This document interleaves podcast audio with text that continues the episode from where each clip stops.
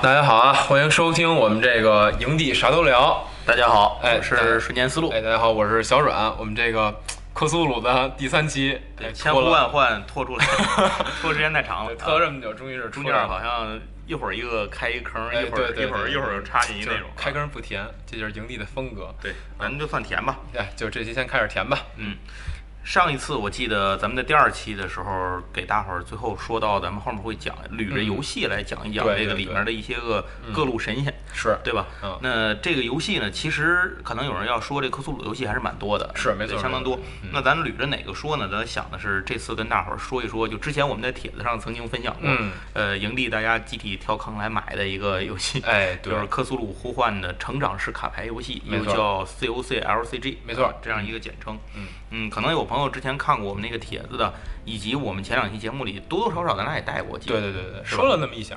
对嗯，没细说。那可能大家看见也知道，这就是一个卡牌游戏。嗯，我觉得啊，咱们营地的用户可能应该有不少朋友是玩过，是、嗯或者说至少听说过吧哎至少知道这个游戏。然后有些朋友虽然说不太知道呢，但是他。多多少少，他怎么也都玩过一些这种卡牌类的游戏，类似的对对，什么炉石啊、万智啊，反正怎么也您也您也玩过点儿。对，呃，就算您一点儿都没玩过呢，也没关系，对吧？那也没词儿了，愣来呗啊。那所以说这个卡牌游戏呢，它叫成长式，就是其实是跟集幻式有一个区别。对，嗯，咱最熟悉的集幻式应该就是游这个万智牌呃万智牌、游戏王这种，对吧？就是所谓我买一个补充包，这个包里有什么东西看命，对看造化嗯。那这个成长式卡牌的意思呢，其实就是说它在每一次发布的这个嗯产品的这个盒或者一包里头的东西是固定的。没错。呃，你可以提前知道这个东西你到底用得上或者用不上。对啊，你根据这个来买，这样就可以了。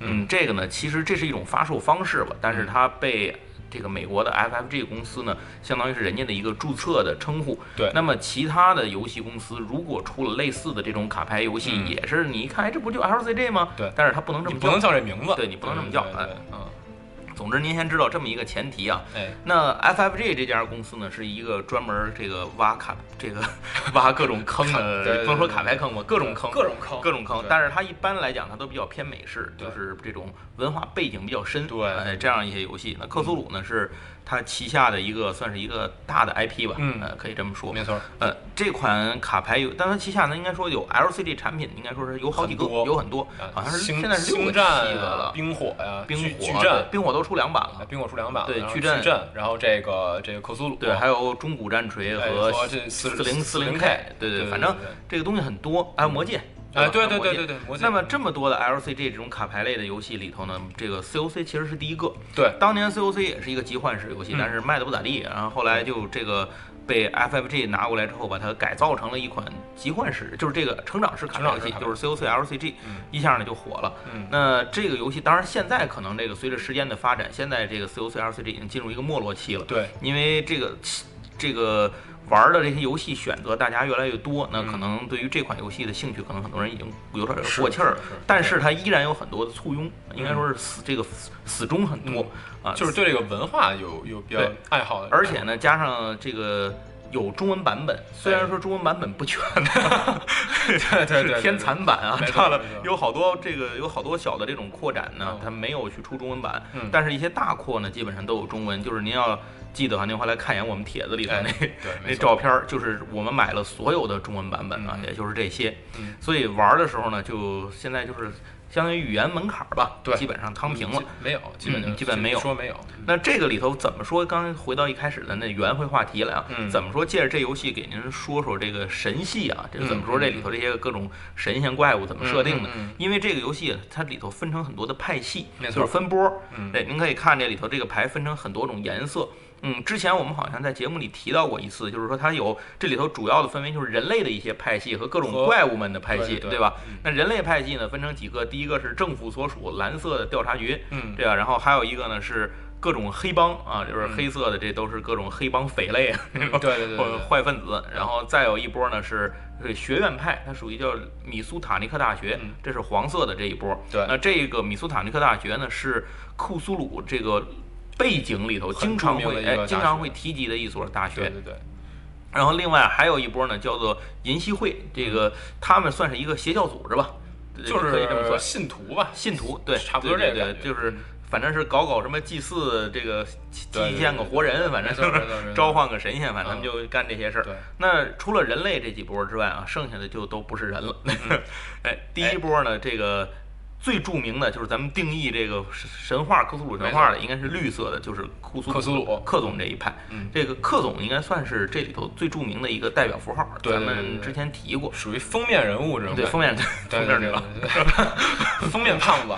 封封面触手，对封面触手嗯对封面触手呢，他嗯但是他应该在里头，他归类，他属于叫旧日支配者，对，对吧？没错没错。这个上次我记得小冉也也聊到过，这里头嗯分成，比如分成外神，啊，哎，旧日支配者，还有旧神，还有旧日支配者。旧日支配者，对这几大类型，库苏鲁只是其中旧日支配者这一支儿上的，对而且他还不是最牛逼的，对，他在这一支儿里面也不是最强的。对对对，并且他要你说整个把外神什么都放进来，他就更不是最牛逼的，对对对只是他是这个，这是怎么说呢？知晓度最高的，对就是因为因为克苏鲁召唤的这本书嘛，相当于很很具有代表性。然后呢，就当很多人了解到这个洛夫拉夫特创造的这个文化体系的时候，那他其实最先了解到是克苏鲁这样一个比较招牌性的这样一个对。因为嗯。克总的这个书其实就叫《克苏鲁召唤》的那本书里面第一个故事，它那里头讲的就是指克总当年从海底醒来，因为他沉睡在海底，沉睡在那个南太平洋的拉莱耶，拉莱耶。对，海底有一个巨型的非人类的这种都市。对。就是那种建造的结构，据说就是你一个正常人看到那种尺度之后，你很快就会疯狂对啊！这样一个地方沉睡在那儿，那他在一次短暂的醒来的时候呢，由于他的干扰，然后影响了世界上很多的呃人的精神状态。没错没错。由这里面又以这种艺术家呀，然后这是精神病疯所谓叫狂的人啊感，受性、感知度比较高的、这个、感性高，对这个艺术家会最先被克总的这个精神波动嘛去感染的。对，所以这里面后来产生出了这个克苏鲁世界中的很多故事，都是从这儿埋的伏笔，没错。啊大家都从这儿抽汁儿来用。嗯。那所以克苏鲁这个是这个旧日支配者的这个形象，在这个故事里应该算是怎么说呢？算是一个主要的这个没错，形象，对对吧？叫神指的这么一个形象，嗯，对，是可以差不多是这样一种感觉。这应该也是大家最熟悉的嘛，就是嗯章鱼脸、绿身子，然后肉翅、蝙蝠的那，种翼，对对对，对，然后身形巨大绿色的一大胖子，对对对那在他的手下，其实就是说，这个咱们上次也提到过德雷斯，嗯，对吧？德雷斯在他的故事创作里就赋予了他水的是 这真是这是强行赋予一个属性，反正你对甭管怎么说我，好理解了，这样啊，嗯好理解。玩游戏是好做了，这样。那嗯那在水的属性里，它有一些个簇拥它的这种种族，呃，就是这个其中最著名的一个就是上次提过那个深潜者对，就是半鱼人吧。对对对，可不是人鱼儿啊！您您您可别想美了。不是不是不是美人鱼，对是那种哎上面是鱼的那种，贼难看。嗯，那么这是差不多就是克总这一支儿。对，嗯，另外呢，咱还有一支儿，在游戏里头接着说，游戏里还有另外三派比较重要的嗯神仙派吧。嗯，其中一个呢是黄色的，叫做赫斯塔，哈哈斯哈斯塔，哈斯塔对哈斯塔嗯。那这波儿是这哈斯塔是怎么回事儿呢？哈萨这个其实上在上期节目里咱们稍微提了一下，它原本是源于一个大伙儿已经忘了。它原本是源于一个叫罗伯特·钱伯斯的一个作家，他所创造的一个小说叫《黄衣之王》。嗯，然后呢就是说他并不是罗夫克拉夫特创造的对，的，就是原本这个角色并不是洛夫克拉夫特本人去创造的，嗯，他是在那个书里面呢讲的是有一个邪恶的剧本。然后呢，这个黄衣之王这个角色只活在那个剧本当中，但是呢，啊他呢会化身成各种各样的人形，啊、去让去让其他的人蛊惑其他人去看那个剧本，嗯那个剧本是可以让看到他的人疯狂的，大概是哦这么一个剧情。然后呢，呃，对于黄衣之王这个人的描述，就是一个穿身着黄衣、戴着面具一个大祭司的这么一个形象。嗯，然后呢，在后来的小说的创作当中，这个洛夫哈夫特把黄衣之王的这个形象作为了这个哈斯塔的一个在人间的一个化形嗯出现。就是说他有很多化形。对对对，然后把把这个黄衣之王作为其中哈斯塔的一种化形出现，然后呢就引申到了这个当中。然后呢，其实，在近两年有一个美剧叫《侦侦探对，哎当中就用到了黄衣之王的这个梗，然后这个梗用完之后，也是其实就把黄衣之王这本书也给带火了。嗯对，它差不多是这样一种哦，难怪我说这两年这个《黄衣之王》这不好像就是最近吧出之前出的一个中文版，是是最近，我也不应该太知道。是前，反正前两年吧，这这这几年的事儿。总之，这个有中文版这本书，大伙儿有兴趣可以找来看。对对对还还那还是挺好买的，嗯嗯嗯，网上都可以找到。对，呃，除了说完这个赫斯这个哈斯塔之后呢，接下来还有一波，那它是在游戏中表现为红色的，叫煞布尼古拉斯。嗯，呃，这个听起来这名字啊不同寻常，是吧？纱布它崩身上了都。对对，反正这纱布呢也是上期也提也提过了，就是这个至高母神，嗯啊，至高母神纱布尼古拉斯，就是呢，他怎么说呢？就是本身的状态是一个身上面有很多。怎么说乱七八糟的触手啊，也有黑色的嘴，然后呢，各种形象很恐怖的这样一个形象。那么他呢，在整个这里面表现出的形式就是他会不停的生育，就有非常疯狂的那种生育能力。嗯啊，那么他生下的这个这个怎么说？这个儿子啊，就叫崽子们，这是崽子们，对，就叫黑山羊之子。嗯啊，那么也是一种怪物的形象吧。浑身呢，就是也不是说脑袋上长满很多触手，然后呢有黑，也是有黑色的嘴，然后那么四只脚呢是四只非常恐怖的山羊蹄，对，然后那他他在整个这个里面的形象呢，差不多就是这样一种感觉，非常恐怖，然后呢不停的在生下这种很恐怖的子嗣，嗯，啊，差不多是这样的一种感觉。在游戏里面呢，就是在这个卡牌游戏里，其实这也是非常好用的一波，啊是非常强听。说在这卡牌游戏里面也是那种就是能铺好多人儿的那种，对对对，它就就是拥有很多这种进场会带进来其他这种小的、嗯小小生物或者说这种小怪物的这些个各种各样的能力嗯嗯嗯，这也是这一波的一个特色。那刚才咱补一句，刚才哈斯塔那波的特色其实就是让人疯狂，就是它嗯啊特容易有它那个那套牌里，它就是这个黄色的这一针儿上嗯，它好多样的东西都是让人变疯，哦，以及如果你不疯的话，他想办法让你失去不疯的能力而疯，或者这是个还行，对，或者说让你疯了之后恢复不过来。然后你看他这波的人啊，就是他那波的成员基本上都是什么艺术家呀、啊画家呀，都是对对对，这比较作家呀，都这比较合理对都是这种都是这种病人，就是一嗯看就不能打，但是能能生事儿的那种人。嗯然后接下来就是刚才咱说那个，嗯。这叫什么？克苏鲁那一波的那个，他也有一些人类的成员嘛他人类的成员基本就是邪教徒了，啊就很这个成分很单一，啊，成分很单一，对对对对 对呃不像其他那几波。对，嗯，那尼古拉斯说完了之后呢，然后现在还剩下一个紫色的，嗯紫色是尤格索托斯，嗯，尤格索托斯，这也是很重要的一个是呃一个形象吧，这个设定。那尤格索托斯是一个什么样的？呃也是还是之前提过，之前也是也提过，对没细说。没细说。他呢，其实也是叫时空，怎么说呢？就是时空之神的那种感觉。他呢，就是形象，上期也说过，是那种不断处于分离和聚合状态的一个彩色的泡泡。那么他呢，是属于人类意识当中这种所谓的时间和空间的概念，对于他而言是完全没有意义的。嗯，对。然后呢，他是生活在宇宙产生之后的任何一秒、任何一个地方。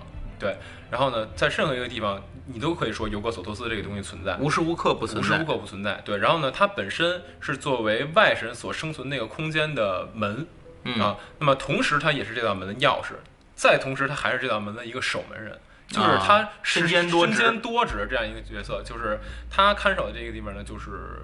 所谓所谓叫幻梦境嘛，所谓对叫幻梦境嘛，就是外神这所生存的这样一个地方。嗯，那么他呢，呃，在这个在整个的小说当中，我之前也上之前也提过一次，就是他有一次是在被召唤出来了，也不说被呃对，算是被召唤出来吧，就是在敦威治恐怖事件嗯啊那部那个小说里面，他呢是被一些邪教徒召唤出来之后，通过一些奇怪的方式和人类哎发生了怎么说呢？发生了关系，然后呢生下了尤格索托斯，成了老司机。哎，成了老司机，对对对，成了生下了尤格索托斯和人类的儿子。然后呢，他生下来的儿子呢，状态都是比较呃诡异的。呃，是是，想想 对能生个儿子这事儿都挺诡异的。对对对，而且他生这两个孩子的状态都完全不一样，就特别、就很恐怖。我还是推荐大家去看小说。好，那其实如果你要从捋着游戏来说的话，它就分成这么八波，对这么八个派系，还有一些中立派系。但其实如果回到这个故事里头来说的话，还有很多，咱比如刚才说那些旧神，嗯，对吧？这旧神就没有提到。对对对，但是旧神好像我个人理解，在这个克苏鲁神话体系的设定里，是力量相对比较弱的。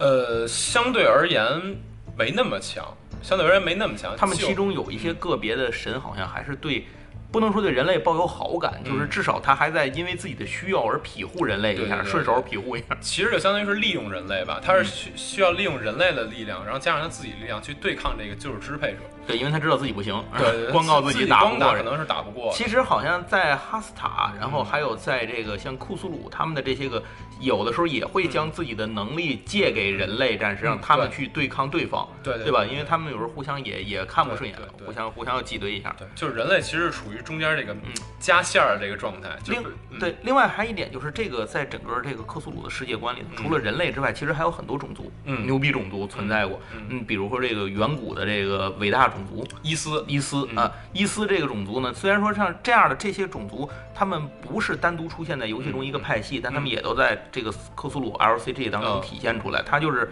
表现在这个尤格索托斯那一边了。哦，就是相当于是隶属在一个一个就呃一个外神的对对对，他们们因为他如果要每一波都做一个什么，他可能没法做，这游戏就做不了了，平衡性没法做嗯。所以你看这个尤格索托斯这波，刚才你说他是掌管时间空间的嘛所以他那波的一个特色就是，先先说这个游戏的获胜方式嗯。是抢三张这个获胜牌，三张故事牌，嗯。谁抢到谁赢，或者你让对手抓牌时无牌可抓，嗯。你也赢。嗯。那一般的来讲呢，就都是抢故事嘛。那尤对格索托斯就是磨人家牌，哦，对他经常是磨人家牌，啊这个相当于消耗你的时间和空间嘛。就啊冠大师就爱用这波。哎，，这个我喜欢，这个然后后来他他现在那套牌现在就是这个一伟大种族伊斯，然哦，后再顺便加魔牌库这么听起来不错，特别闹心的一套牌。嗯。那除了这个之外，好像还有其他的，比如蛇人，嗯，呃，这样也是存在于这些历就属于比较。小的种族，对，然后还有像米格，啊，米格。就是您不是战斗机啊，您您您 这不是不是俄罗斯战斗机。米狗，米对米狗是生活在冥王星是吧？他们嗯，对，没错，嗯，所以他们有的时候会参与到人类的生活当中来，就是参与到人类世界的一些事件当中来。嗯他们做这个，你看起来他们好像是一种。嗯，飞行的这种带带翅膀的这种嗯飞行的种族，对看着好像不太文明啊，比较落后，但其实人文明程度挺高的。是是，他们拥有的一种爱好吧，我觉得就是，啊，呃，把他们需要的人类抓回去。嗯可是呢，他们不是抓的把你整个抓走，嗯而是把你的大脑取出来，放在这个这么叫做一个储存罐儿吧，应该是把你的大脑带回冥王星。嗯，然后你将继续活着，反正也是够难受的，闹心的，对，挺挺闹心的。对对对，那除了米格之外，刚才说那个伟大种族伊斯的一个能力是嗯算怎么说呢？精神的转换，精神附体吧，对对可是是这么理解。它是不断的通过这个精神的转换来续命，哎，哎对，对那就是他可以把自己的从这个自己的精神力，就是自己的这个精神的东西投射到未来的某一个，或者是过去的某一个时间点的某一个人身上，然后以他的形式来生活。去学习你的文化，一方面学习你的文化，一方面呢是保证自己有更长的寿命。对，那其实除了这些东西之外呢，这里还有很多特别有名的一些怪物，比如说这个骨骼巨人，嗯，嗯，然后这这真的是巨人，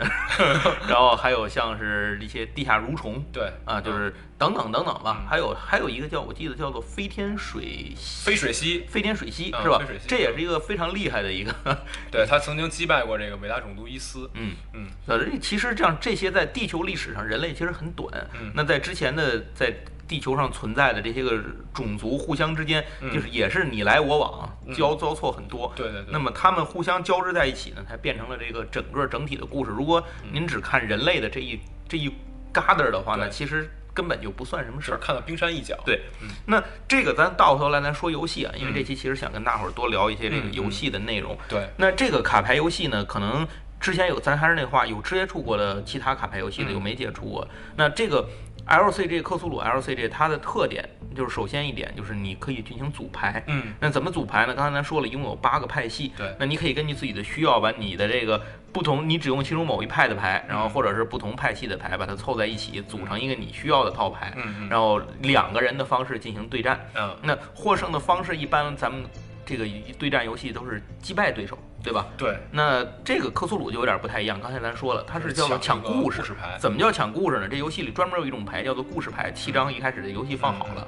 然后随机翻开三张场上，嗯那大家派出自己的人或者怪去嗯参与故事的争夺。嗯，呃，这个游戏有意思的地方在于，它不是直接去打死对手，你没有攻击力和防御力这么一说，人物有一个技能值，嗯那他去抢的时候呢，是分成四种图标，对也就是要结算游戏每一个故事要按照强制按照这四种图标的顺序去结算。没错。第一种就是恐怖图标嗯，也就是说，如果谁的这个对抗也很简单，就是谁的符号多谁就赢。你那边三个恐惧符号，我俩，那我就输了。嗯输的这波怎么办呢？在自己这边先选一个人，把他扣过去横置表示他疯疯狂疯了啊，对他就不能参与之后的结算，就是俩人一照面先吓跑一个。但是这个符号是最容易被抵抗的，嗯因为有很多的这个人儿吧，他具有一种叫做意志力，那就是他可以，他永远不会疯，即使算就是他对抗输了，他也不会疯。就是这么倔强。对，然后还有一些呢，他具有这种恐本身有恐怖符号的，嗯也不会疯。嗯，那就是说，因为他就是说，你知道真相太多，你疯了，但我自己就是真相，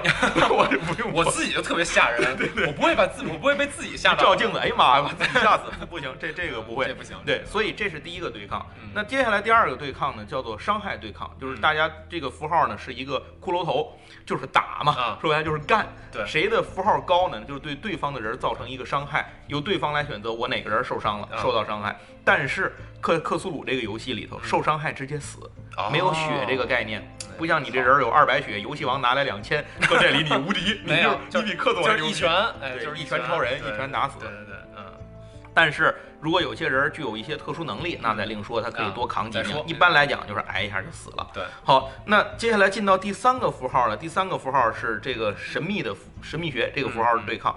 那这是一本书一样的一个标志。嗯那到这一步的时候，首先你的人得说前面没疯没死的，嗯那你才能到这儿。那谁的符号多呢？谁就可以在游戏在这一轮对抗之后，把一个人竖起来或者把他竖起来，嗯竖起来的人才能一会儿在对手要发动故事抢抢故事的时候，你竖的人才能去跟他抢。嗯也就是说，如果你人都横了，人家就抢的时候，你就还不上手了。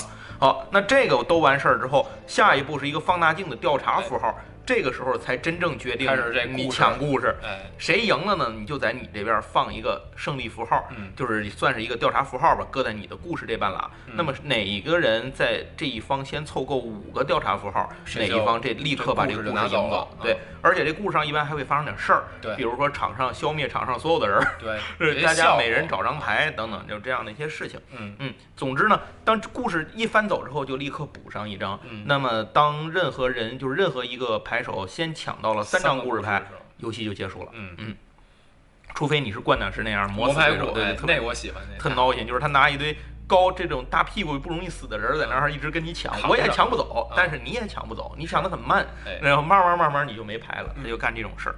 呃，这就是库苏鲁 LCG 的这个游戏基本的一个构成。如果嗯大家有兴趣呢，可以去网上看一下相关的东西，比如说嗯库苏鲁 LCG 贴吧呀等等，这很容易找到各种各样的规则，就是它是非常的完善的网上的资料嗯可以看到。如果你觉得有兴趣呢，中文版现在也能买到，不是买不到，要不我们怎么买着呢？对对吧淘宝就能买着。嗯，顺便说一句啊，咱营地不卖这个，好多朋友问了，咱现在营地不卖这个，因为这个现在这是一个香港的游戏公司，那么他做的代理，所以它是繁体中文版。嗯哎，就这样一个小小的问题，如果您不太在意繁体字的话，其其实是没什么问题的，阅读上不影响阅读，大家都可以玩儿。游戏还是非常好玩的。大家要是感兴趣的话，可以看看我们之前营地出的那个就营地玩啥，里面讲过一期，这个应该是两期吧，呃，一期期啊，里面讲过一期咱们这个关于 L 克苏鲁 LCG 这个话题。嗯嗯那好，那关于这个卡牌游戏，咱今天先说到这儿，对下面再给大家说另外一个，呃，纯说话的，哎，这个是什么呢？这是跑团儿。嗯可能有朋友问跑团儿是干嘛？上哪儿旅游？什么团儿？是吧？这不用旅游，人就坐那儿，人的思维满是跑啊。咱先给大家说说这个跑团的概念是怎么回事儿吧。行，这个跑团儿啊，就是简单来说呢，就是大家呢一群人去体验一个故事，差不多是这么一个感觉。然后就是有一个城主吧，或者说叫故事的引领者，主持人，主持人对，然后呢拿着一份剧本，就类似于一个剧本嘛，我们说叫模组，嗯专业术语叫模组。然后呢，里面会有这个故事整个发展的过程，然后呢可能会有一些对话的选项啊，一些数值的判定等等等等。对对，其他的玩家呢都是在扮演这个故事当中的某个角色。没错。对，然后，城主不但要扮演这个除了你们以外其他所有的 NPC 角色，嗯嗯还要扮演这个里头的世界观，对呃，扮演这个客观物理现象的反馈，嗯啊、等等等等，就这些内容嘛。对呃，所以说，其实可能您也的有的朋友已经知道了，这个东西它的学名就叫桌上角色扮演游戏，对对对，就叫 TRPG。对，那可能其中比较有代表性的一个是 D N D 吧，应该是龙与地下城。这一说您都知道战士嘛，然后什么法师啊什么的，就是这些。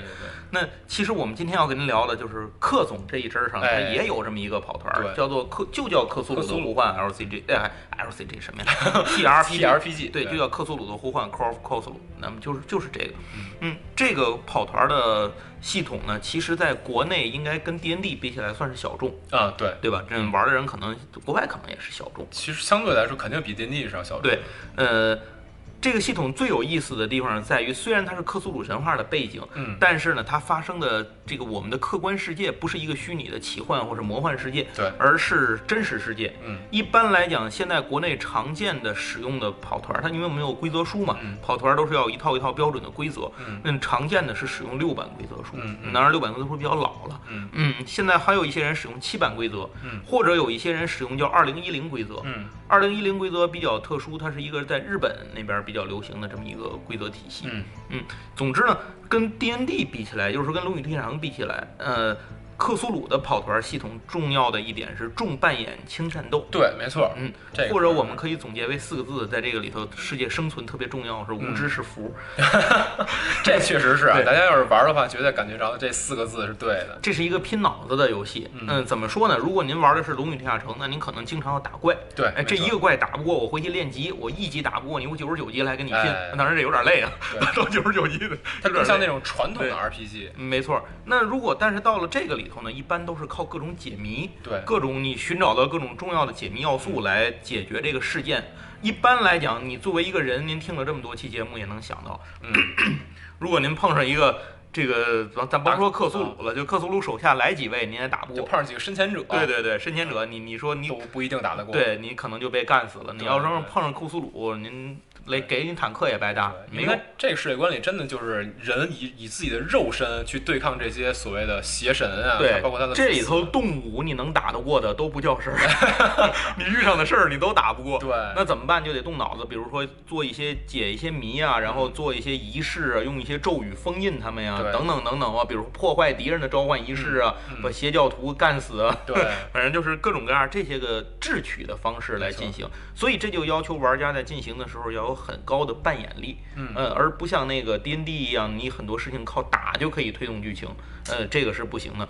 呃，换句话说，这个游戏更容易让你扮演，是因为它本身创造的这个世界观嗯就是一个这么一个真实的世界。对，一般来讲，比较常见的是一九二零年的美国。没错，那就是，其实就是这个洛夫克拉夫特小说里头经常会发生的这种时代背景下嗯，那大家可以在那个美国当时的那个环境下去生活。那嗯在游戏里头的，体这种体现就是你就是一 PC，对这个就是一玩家，对就是那一玩家你可能会创造一个人物，比如叫穆罕默德完颜汤姆，然后你知道这么一人，然后你生活在美国，你是怎么样一个情况？你哪个大学毕业的？然后你从事什么样的工作？有怎样的经历？一份比较完整的资料。没错，那你就扮演成这个人，你就是这个人，然后生活在这个当时一九二零年的美国世界里，对然后由城主，也就是在这里他叫守密人，嗯那由守密人呢来告诉你这个世界描述是什么样的，你如何进行互动。嗯其实，呃，小软你是跑过这个团儿对，吧？咱俩是一块儿跑的，因为我是主持人，你就是 PC。没错，你当时是个什么样的人物？还记得吗？我当时是一个叫叫法斯宾德的这么一个人，然后呢，当时就是一个德国的大学生，啊，然后然后呢，在学校读这个新闻系，但是因为读着觉得太无聊了，因为在其实，在当时那个大环境之下，读新闻其实没什么没什么太多的出路，然后呢，就想着说，哎。我当私家侦探吧，就是因为当时在那个背景下会发生好多那种所谓的神秘事件嘛。嗯然后呢，这人就说：“哎，我当私家侦探了。”然后于是呢，他在接了一些什么案件之后呢，就来到了美国去调查一些神秘事件。我也是就因为这个原因来到了我们之前玩的那个模组当中，嗯然后参与到这个故事里面。对，那这个里头呢，其实可能小冉你会有一个感觉啊，就是在这个里头很少打，是吧？哎，对，因为我觉得像克苏鲁这个体系，你就跟读他的那个小说一样，你更多的是你是扮演一个调查员的身份，你更多是来调查、推理、发现等等，是这样一个过程。然后你在这个过程当中，慢慢把这个故事的背后的秘密慢慢的揭开。然后呢，实际上你真的遇到战斗的时候，你多半时候是打不过的，多半的时候是其实就是打打带跑。嗯，就是一边打一边跑，其实是。然后呢，呃，或者你的战斗可能它里头会有一些目的，比如说你要拖住谁，对，或者你要把某个关键的人物，你要套出点什么事情，你对要得到点信息，或者嗯抢着什么东西。对呃，这这样这样一些事情可能才会发生战斗。那大伙儿刚才也听了小阮刚才说他的那个人物啊，嗯其实在这个游戏里头，就是大家都是会化身成这样不同的人。没错，而且最有意思的是，因为这个背景是一九二零年嘛，嗯美国，所以其实可能我们现在的很多常识在那个时候是用不上的。嗯，比如说，你到了一个城市，你想联系另一个城市的时候，你不能掏出手机来打电话，嗯。也没有 iPad 掏出来能上网，没错，呃，都没有，那你怎么办呢？两种方法，哎，三种方法。嗯。第一就是自己跳上火车赶紧回去，或者弄个汽车，这个赶紧往回跑。对。第二个呢是打电话，那会儿是有电话的，但是它是那种摇铃，那摇都哗哗摇完那种打那种电话。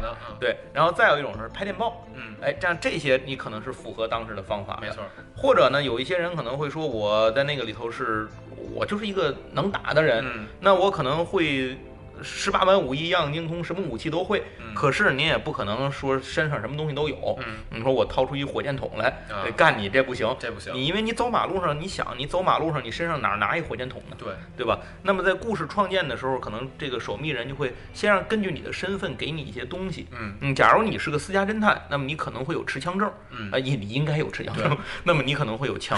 对如果你是个黑帮分子，嗯你也可能有洗白的方法拿到持枪证，不管有没有持枪证，你都有可能获得武器。对，但是您说您是一大学生，你说我背后掏出把手枪来，那就不太合理了，对对吧？在一九二零年美国，你别感觉那个时候好像是一听都是这种黑帮分子叫嚣，什么芝加哥嗯打字机突突突烂突突，对对对，但其实对枪支管控普通民众还是挺严的。没错，而且那个时候，比如说禁酒令，对。对吧，也都是在那个那个大背景下，你不能说我们一群人大伙儿今儿晚上高兴一块儿咱喝大酒去，就是你可能没有，对，如果如果你可能作为黑帮分子，你或许通过走私的形式可能会你可以去地下酒庄，对对吧？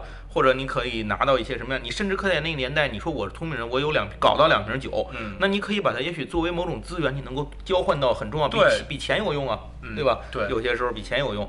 然后或者又甚至说那个时候可能你说我受伤了，你说现在可能受伤了，我吃个这个什么呃抗生素之类的，啊那会儿没有，没有对，对因为在一九二零年的时候，这个青霉素还没有被发明出，没有被发现。没错，嗯，所以他还您您也没有。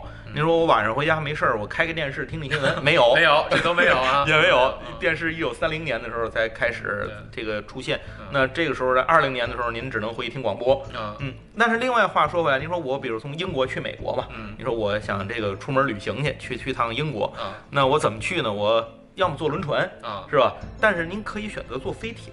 齐柏林飞艇，哎，那会儿有飞艇还没掉下来呢，您还可以坐这个。但是您说我要坐航空公司坐航班，这没有，那没有，对对对对。对，反正反正就是它这些设定嘛，都是在那个整个大历史背景之下的，对。然后呢，包括你进入这个故事的方式，你也去需要按照那个时代背景去运作，嗯，对。所以今天反正时间有限啊，不可能给大家展开的太多，因为这个实在是太庞杂了。这个东西，对对对，如果大家有兴趣，我们推荐您去一个网站叫呃苹果园儿。嗯，那苹果园儿这个地方呢，是可以找到很多各种跑团的资料，其中就包括库苏鲁的这个资料。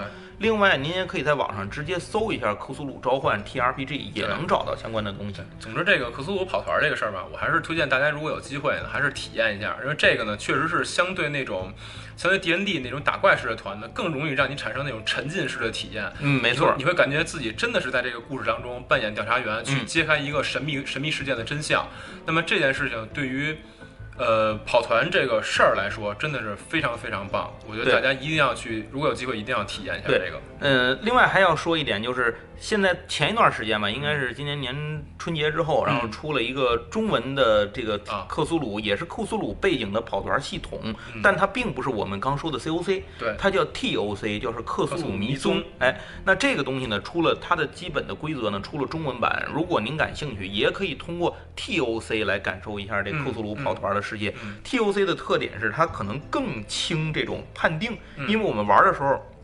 打头刚才忘了讲了，说您怎么知道我开枪打中没有？嗯我跑的跑得快没有？对对吧？我这个书有没有研究出来看懂没看懂？没错怎么说呢？那您得扔一个骰子，嗯呃，就是扔扔骰子。嗯那这个骰子在 COC 当中呢是百面投，也就是嗯两个十面投。一般来讲，对您这个百分数呢投出来的数字越低越容易成功，嗯越高越容易靠近失败。对嗯，那现在到了 TOC 这个里头呢，它就大量的简化了各种扔骰子的这种地方，嗯很多时候让你更不会因为这些事情而打断你对剧情的体验。对，哎，所以它变得更轻这个这更判定轻判定轻判定了，对，更重扮演，更重体验。对所以如果您就是比如说我对，尤其是我可能对戏剧感兴趣，没错，对表演有兴趣，这样的话，可能您在这些游戏里会得到更超乎于我们的这种感受。对对对，嗯就是它会让你更加进入到那个角色当中，进入到这个历史的背景当中。所以，如果你喜欢说，我考虑到语言的问题或者资料收集不全的原因，您可以考虑考虑 TOC。没错如果您不在乎这些呢，您说我想体验一下更更大的这些东西，就是更早的一些东西，您就可以体验一下 COC 啊，这些都无所谓，是这都可以感受到这游戏的魅力。嗯但最重要的，归根结底一句话，您得找着几个靠谱小伙伴儿。没错，对，这不能有跳戏的人，有跳戏的这个可能就玩不下去了。而且你也不能光杆司令，你自己也玩不了这游戏。对对对对嗯总之呢，就是呃，听完这期节目之后吧，不管是我们的说到克苏鲁的这个卡牌游戏，嗯还是库苏鲁的跑团游戏，嗯呃，反正它都是提供了一个让您去体验库苏鲁世界呃别样魅力的一个机会。没错没啊错。嗯总之，呃，也有中文版，嗯这些都有中文版。那大家如果有时间、有精力又有闲钱的话，还有朋友啊，您就可以找来这几家玩一玩。哎呃，希望您能从中呢获得乐趣，嗯也希望如果您玩了呢有什么感受呢，可以跟我们哎多交流，对吧？呃，那咱今天节目就到这儿，差不多就到这儿比较长了，今天嗯，好嘞，那咱们下期再见。下期再见，哎还有下期是吧？好，谢谢大家。